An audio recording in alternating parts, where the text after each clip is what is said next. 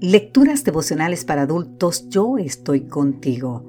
Cortesía del Departamento de Comunicaciones de la Iglesia Dentista del Séptimo Día Gascue en Santo Domingo, capital de la República Dominicana. En la voz de Sarat Arias. Hoy, 8 de junio, gracia por el oportuno socorro. En el libro de Hebreos capítulo 4 versículo 16 nos dice, Acerquémonos pues confiadamente al trono de la gracia para alcanzar misericordia y hallar gracia para el oportuno socorro. En el año 250 después de Cristo, el emperador romano Decio decretó que los cristianos debían abandonar su fe o morir. Muchos sellaron su fidelidad al Señor con su propia vida, pero otros renegaron de la fe y decidieron participar en actos de culto de la religión civil romana los cuales incluían adorar la figura del emperador y ofrecerle sacrificios. Cuando aminoró el fuego de la persecución, algunos recapacitaron y pidieron ser readmitidos en la iglesia. El tema de la reinstauración de los apóstatas suscitó arduos debates. Dirigentes como Tertuliano y Novaciano creían que la apostasía era un pecado imperdonable y que por ende los apóstatas no debían volver a ser admitidos en la comunidad de creyentes. Otros diferían de esa opinión. Por ejemplo, Cornelio, el obispo de Roma, arguía que todo el que se arrepintiera de su apostasía podía ser perdonado. Si te tocara vivir en esa época, ¿a quién acudirías? ¿Al obispo de Roma que perdona y acepta? ¿O a Novaciano quien condena para siempre?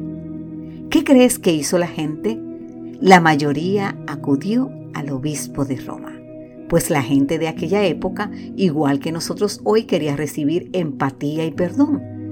Gracias a Dios, el mensaje de Hebreos sigue siendo que en todo momento, en los tiempos de Decio o en los nuestros, si necesitamos ser perdonados, Cristo, nuestro sumo sacerdote, siempre estará listo para perdonarnos y admitirnos en su iglesia.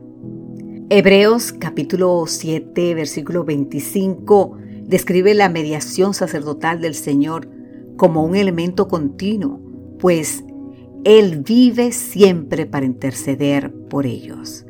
Y en el libro de Primera de Timoteo capítulo 2 versículo 5 nos dice, hay un solo Dios y un solo mediador entre Dios y los hombres, y ese Jesucristo hombre. Si sentimos que nuestra vida espiritual está a punto de desfallecer a causa de las pruebas y las dificultades, y que nos hemos convertido en un conjunto de caídas, decepciones y fracasos, nos conviene tener esto presente. No tenemos un sumo sacerdote que no pueda compadecerse de nuestras debilidades, sino uno que fue tentado en todo según nuestra semejanza, pero sin pecado. Querido amigo, querida amiga, acerquémonos pues confiadamente al trono de la gracia para alcanzar misericordia y hallar gracia para el oportuno socorro. Así nos dice el libro de Hebreos capítulo 4 versículo 16. ¿No es esto una hermosa promesa? Si nos acercamos a Dios, Él nos recibirá con gracia y misericordia, es decir, con empatía y perdón. Que Dios hoy te bendiga en gran manera, querido amigo, querida amiga.